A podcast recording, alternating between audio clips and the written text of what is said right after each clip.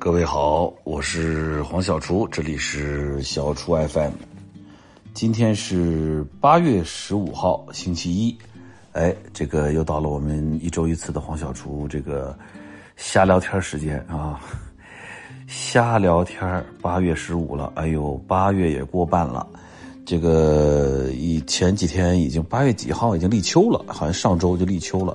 哎，现在八月过半，转过半个月就是九月份，那在北方就开始真的挺凉快的了。但是啊，今年这个。凉快还好像和大家没啥关系，今年这简直太热烈了！哎呀，我这个这两天还要出差，我明天还要去，又要到这个苏杭一带啊去有些工作，这太要命了！这个，这个，这个上海、什么苏州、杭州、浙江、江苏啊，反正我就看了这个天气预报。全四就预天气预报就直接报了个四十度、三十九度，这天哪，我的妈呀！我的亲姑啊，这个真是太热了，这个夏天太热了。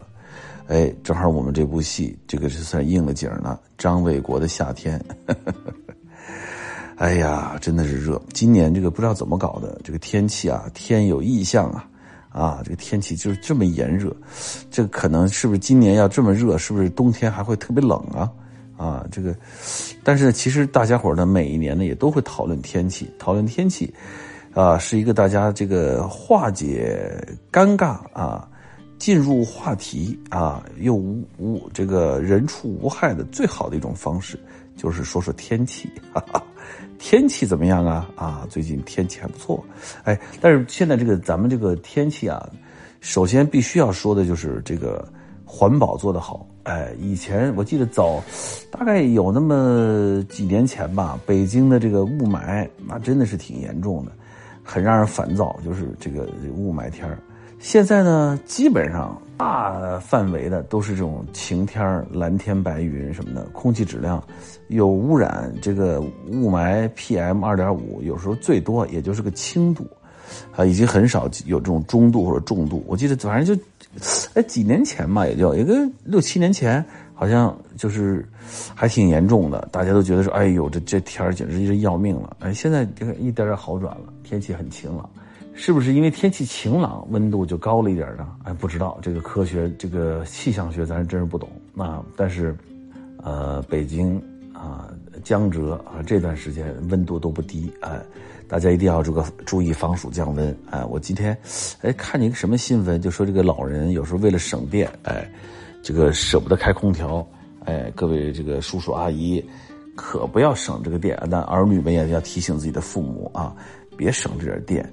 你省这点电，你到时候现在有一种这个就是重度的中暑，叫热射病。哎，前一段新闻经常说这个热射病，你这这个这个热射病是有这个非常高的这个死亡率的，哎，对身身体的这个以这健康影响还是很大的，所以注意防暑降温。哎，但是夏天很快就要过去了，秋天就要来了，夏天就要过去了，秋天还会远吗？秋天来了以后，冬天还会远吗？冬天过去后，春天还会远吗？哎，反正每年大家到了一个季节就想着，尤其是这个像北方北京那种四季更迭是非常清晰的时候啊，一夜入秋啊，一夜入冬，一夜入春啊，一夜入夏，忽如一夜春风来，千树万树梨花开。请问这是入春还是入冬啊？呃，小时候我们都以为是入春，后来才知道原来是入冬啊。这个忽如一夜啊，不是忽然一夜。嗯，哎，这个夏天啊，即将过去了。宁静的夏天有这么个歌，当然是是，反正是什么的，噔噔噔噔噔的夏天啊，夏天的歌啊，夏天哎，我们有一个夏天的戏，张卫国的夏天也就要结束了。其实当时呢，这个戏呢，呃，哎，我们应该就是明天呃，今天晚上会更新一集，明天再更新一集，哎，就结束了。那很多的朋友。对这个戏呢很喜欢，啊，觉得很好看，但是也纷纷吐槽啊，吐槽说这更更新方法不得不弃剧啊，哎呀，确实是这个，我也我也觉得这个跟那个芒果的这个这个更新节奏啊，我也跟我也有点跟不上。但是呢，他呢也是为了开创一个周播剧的剧场，这个季风剧场，所以就有周播这么一个一个一个节奏。但确实啊，这个大家已经习惯了看电电视连续剧，连着看连续剧连续剧，不连续就不是连续剧，是吧？所以呢，中间隔这种一周，呃，更新两两集，这种确实让大家这个呃压力山大，觉得有时候看着看着，我看那个。弹幕上说都忘了上礼拜演的是啥了，确实是，所以有好多朋友也说，但我就不看了，我就养鱼。我后来才知道，这养鱼就是等着。各位告诉大家一个好消息，明天您这一缸鱼就算凑齐了，可以吃了，啊，可以看了，可以玩了。嗯，张卫国的夏天在芒果 TV 和湖南卫视即将在明天正式的跟大家收官告别。哎，在这个戏里面，其实，呃，我还挺感慨的。这是我们这个，呃，我第一次这个就是拍摄啊，这是我人生中第一部这种就是短的剧啊。当然我在年轻的时候啊，拍过短的上下集啊，十集八集，但是那个时候呢，它没有长的啊，它都是短的啊，所以呢，十集十五集那时候也算长的，哎，但是现在。动辄都是四十集，什么三十多集、四十集，以前还有五十集、六十集，是吧？啊，这个八十集电视连续剧都有啊，六十几多集、七十多集都有，所以十的十来集这种已经比较罕见了。所以呢，现在这些年开始，哎，又多了一些短剧，十几集，哎，我挺挺，我觉得挺好的。其实一个剧啊，要根据它的这个题材，这个去决定它的长短，而不是因为它的这个。呃，统一大家按要求说都来长的，大家就都长的；按短都来短的。其实这样并不是一个良性的一个制作的一个状态，还是要根据呃根据戏的这个呃故事，根据它的题材去决定它的长短。这个戏呢是一个张国夏天呢是一个是一个喜剧，哎，大家但是大家也觉得有时候觉得这里人还挺惨的啊，还挺好哭的。哎，是我反正就想拍一个，呃，有点哭有点笑，哎，这么一个一个戏，哎，因为有很多的喜剧呢，啊，这个这个叫一直打着一个大喜剧的这种称号，但是有时候不好笑，啊，它隔着人。其实呢，这个大家现在慢慢的这种这种审美啊，啊，对喜剧的鉴赏力也慢慢在改变，也会慢慢接受一些，呃，像这种悲喜剧啊，或者是这种啊，这个这个。呃，不是靠这个呃，靠各种这个梗啊，各种桥段呀，各种段子呀去做的喜剧。呃，我其实挺支持有类多类型啊，有这种小品式的，啊，也有这种这个呃这种这个剧集式的，啊，也有这种这个可能我悲剧色彩的呀。这这带来的喜剧的呃的类型啊是不同的。那么可能给大家的感受啊，大家的这个欣赏的这种。呃，这种审美嘛，千差万别啊，姹紫嫣红，万紫千红，是吧？那么大家各有各的审美，我觉得也挺好。嗯，呃，也要在这儿啊，这个这个结束了啊，这个要要跟大家这个说一声感谢啊，在这个夏天，呃，你看了张卫国的夏天，我的呃，这个也经跟大家一起经历了一个这样不一样的炎热的、酷热的，哎。燥热的夏天，嗯，宁静的夏没到没有宁静了啊，呃，这个在这个节目这个戏的这个预告大结局里边，张卫国开了个炸酱面馆啊，可以吃面条、喝酒、聊天是吧？还能唱唱戏，哎，这个之前我在这个向往生活里边说，哎，我我有过这个幻想啊，就是以后我也开个小饭馆，哎，也挺好的，跟大家在一块儿一块儿吃吃喝喝。啊，当然这想法其实呢也不太现实啊。我第一，我的工作也很忙，呃，再一个呢，你说真的要开个饭馆，那不是那么容易的。那饭馆呢，不是说你开了，不是在家做个饭，那人家来，你看那个湖南台那个节目中餐厅啊，就比我们的向往的生活，人家辛苦，人家这个要要这个压力大，因为他这个迎来送往有客人，人家来了啊，点餐你就得上菜，对吧？他不像我们的向往生活。说我我病了，病了，我躺那儿。说今儿今儿大家伙自己做饭，哎，这个一星上去做，然后工具上去做，是吧？这个我病了就可以不做，但是人中餐厅这个节目当然病了也可以不做。但你真的是一个餐厅的话，你你你你你嗯得有一配套的呀，你得有呃后厨、服务员、收银啊，然后管着你的有什么什么呃，各种管理部门是吧？你的卫生什么，消防是吧？这各种啊，一个系列的，这个确实咱做不到。我最多就是能弄一个什么饭馆呢？就是在家里边接待这个好朋友们，哎，私厨可以。你要让我做买卖经营，那就不行了。而且你这一一收人钱，你就得方方面面得做到位。人人家要不然说，哎，我都花了钱了，黄小厨。你做这个我觉得不好吃啊，太咸、太甜，又咸又甜，是吧？我就喜欢吃酸的，那那众口难调，所以我其实真的开饭馆这个可能性是不大的。但是如果我真的开了饭馆啊，一个小饭馆啊，卖面条啊，卖这个呃，弄点小凉菜啊，喝个小啤酒，哎，你一定不要投诉我。如果你吃了觉得不好吃。请你原谅我，我要谢谢各位，因为谢谢你，感谢有你温暖了四季，谢谢你，感谢有你。这个，呃，弟弟和妹妹都会唱这歌，他们在学校都学过啊，回来给我唱这个，而且在车上特显气氛。每次点歌，我要听，谢谢你，我说好嘞，嘿嘿嘿感谢有你。哎，所以我不太可能真的开个小小饭馆啊，嗯，将来可以找一个地方，弄一个免费的。哎，只要是免费的，你就不能投诉我了。一天就一桌啊，请在网上报名，免费提供。我做啥你吃啥，酒水自理。对，酒水自理，对吧？酒水的你喝想喝啥你自己带来就完了，这你没法投诉我了就。嗯，开饭馆的都怕投诉。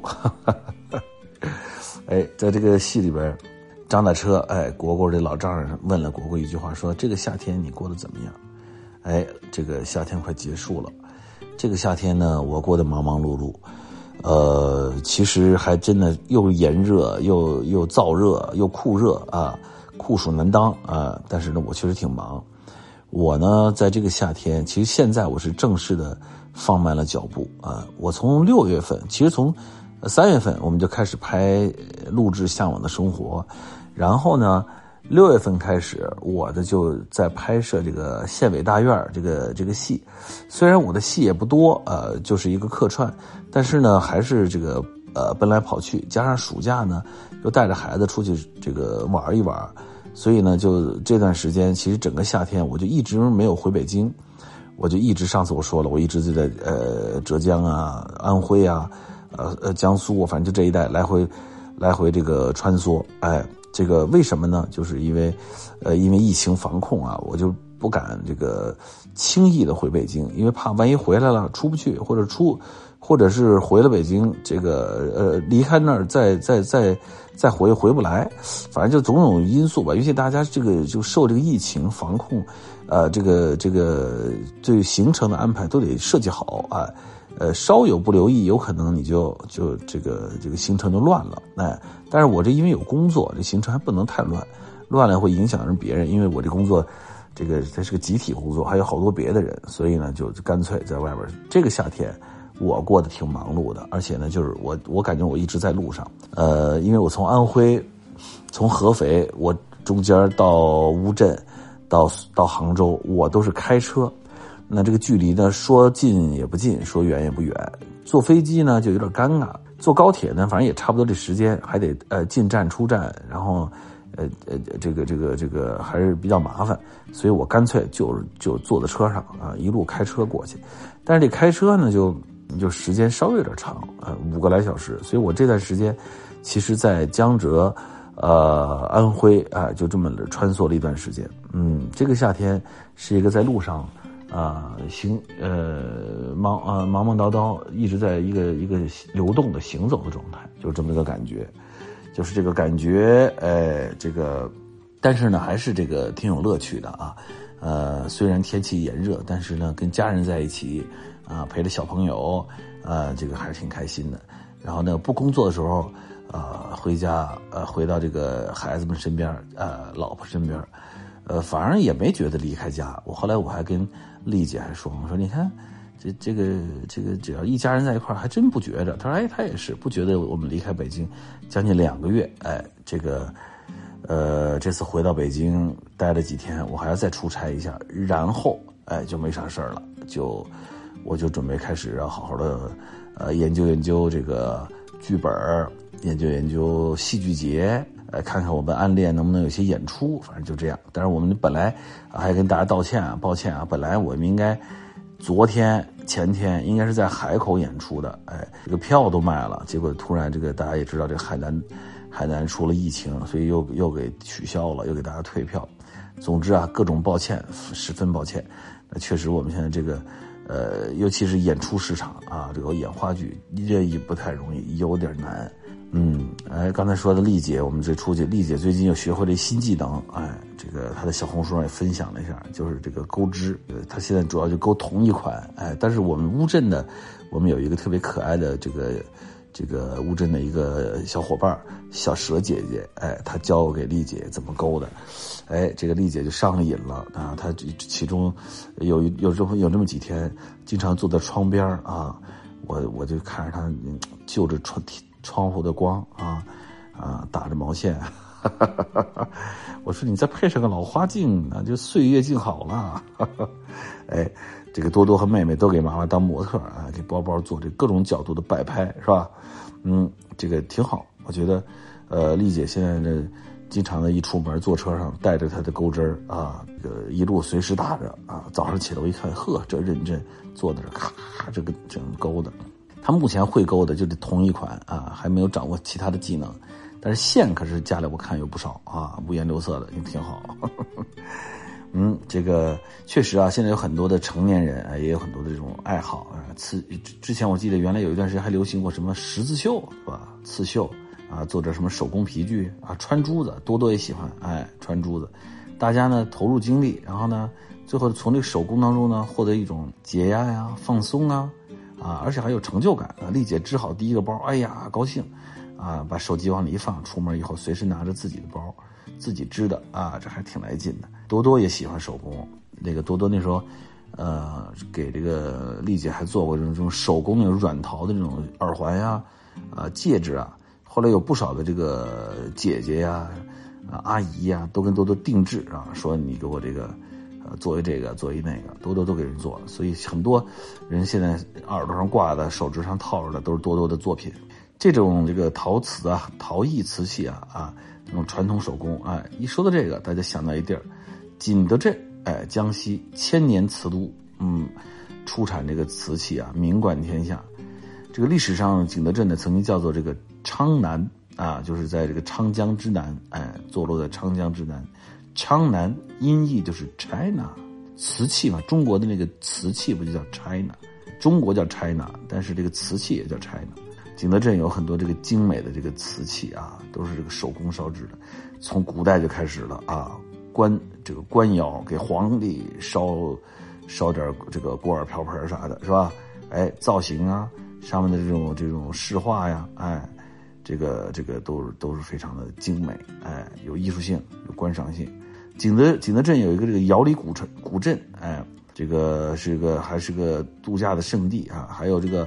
百安村仙人桥瀑布啊，也是这个避暑的地方。这个景德镇，这个是确实是非常的这个这个天下闻名。这个我是在南昌出生的啊，因为我小的时候文化大革命的时候，我我爸爸在江西省化。工作，所以我就出生在南昌，哎，但是我们没去过景德镇，呃，也没啥这个具体的印象。但是景德镇这个名满天下，这是人人都知道的。呃，除了瓷器啊，咱们中国其实还有各种各样的这种手工艺，那么中国这太厉害了，各种刺绣啊，这个苏绣、湘绣是吧？还有这个做这个呃这个雕刻和和和雕啊，就用那盒盒来雕啊，旗袍啊，缂丝团扇。紫砂，哎呀，那太多传统的中国手工艺了，哎，很多匠人一生就为这个坚持执着。这个我一直觉得，就是最好的这种精神，在在我们这个民族的传承里面，就是这种工匠精神。我呢，其实就缺乏这种精神。哎，这个经常有人批评我说：“你看看你，这个一会儿干干这个，一会儿干干那个，你不专注啊！啊，你应该干一一个事儿干到底。”哎，刚才这个说到这个这个各种各样的手工艺，哎。这个我呢，其实这样开玩笑，我也不是说专注做各种有的没有的事儿，我呢，其实工作确实挺比较杂，呃，但是我大范围的讲呢，其实还是在做这个演绎的工作，不过不论是做电视剧的演员呀，啊，做综艺节目啊，呃，做这个这个，呃，这个舞台剧的演出啊，反正总之还是在做艺人的工作，哎，这个这个演艺工作，哎，不论是扮演张卫国，还是饰演江滨柳，还是在《向往生活》里边这个。颠勺啊，锅碗瓢盆哎，反正总之，哎，逻辑上就是这样，就是我做了一些，呃，这种这个行业的工作。当然，我也会做一些，呃，行政类的工作，比如说做了乌镇戏剧节呀，啊，比如说像，呃，张卫国的夏天呀，像暗恋桃花源也都是，呃，我们在做这个，呃，参与这个制作呀，或者参与投资啊，哎，就是这样。所以呢，其实，这个。工作的范围其实还是比较窄的，我并没有跨越到不同行业。但是你说到匠人的精神啊，其实，在每个行业里面，你只要持之以恒在做，只要坚持在某一个领域里面在工作，那就是一种匠人的一种一种方式。但你说要做手工，哎，这点我还真是，我真没什么特别的特殊的技能。比如说，有人比如说喜欢雕刻呀，哎，有人喜欢画画啊。啊，有人喜欢这个，像丽姐喜打打毛打毛线呀，做钩织啊，哎，这个我还真的不不都不行。呃，我我这个业余爱好啊，其实就是家待着，哎，喜欢这个弄点吃的，然后呢看看片子，啊，看看追追剧，哎，我觉得这我就觉得挺舒服的。我还真的没有那种特别的这种这种手工手工的这种。呃，但是确实啊，随着年龄的增长啊，随着退休的渐渐到来啊，是时候学点啥了啊。比如说这个，我们这行业里有好多人喜欢去打打球啊，打打牌呀，我对这都没啥兴趣，什么打牌呀、打球啊什么的。我看我试试能不能，就就找点啥乐趣啊。雕刻，雕刻好像也不是那么容易啊，很容易硌着手。那个画画，这也没啥基础。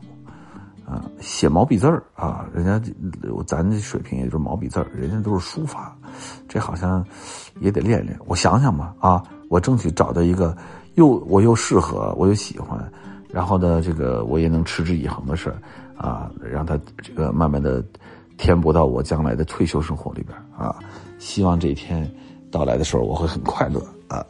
哎，这个有网友问了，说这个妹妹弟弟发脾气的时候。黄老师是怎么斗智斗勇的？哎，通常我们就让子弹飞一会儿。我老这么说，就先别理他。嗯，他发脾气，他没对象，他就一会儿他就发不下去了。啊，请问黄老师，你怎么开阔自己的眼界啊？想要摆脱孤陋寡闻，也没啥特别的方法吧？你就以前呢，资讯少，你就多读书啊，多看报纸，多听人聊天啊。听君一席话啊，多听小初 FM，哈哈哈啊，听我这没开阔不了眼界啊，我这是瞎聊天嗯，这个但是，呃，现在有互联网，你上上网多看看一些资讯，也能开阔眼界。哎，这个问题正好刚才我说了，黄老师想知道《暗恋桃花源》什么时候再演，一直都好想看。哎，我们现在九月份有一场，呃，是在哪儿来着？我想想啊，我哎，我一下一时还真想不起来了，还还是没定地方，反正九月份有一场。然后别的都现在没没定啊，我们也很希望多安排，但是呢，这个一个是受疫情这个影响，还有呢这个还有剧场啊、演出商啊啊，他们都有很多的安排，所以呢，我现在也不能确定后面还有多少场演出在什么地方演，但是我们反正只要有空，还都是希望可以多演，我们自己也在剧场很快乐啊，演出也很快乐，好吧，今天就到这儿了，我准备这个去忙活了，我要去趟超市买菜去。啊，我是黄小厨，这里是小厨 FM，我们下周见，拜拜。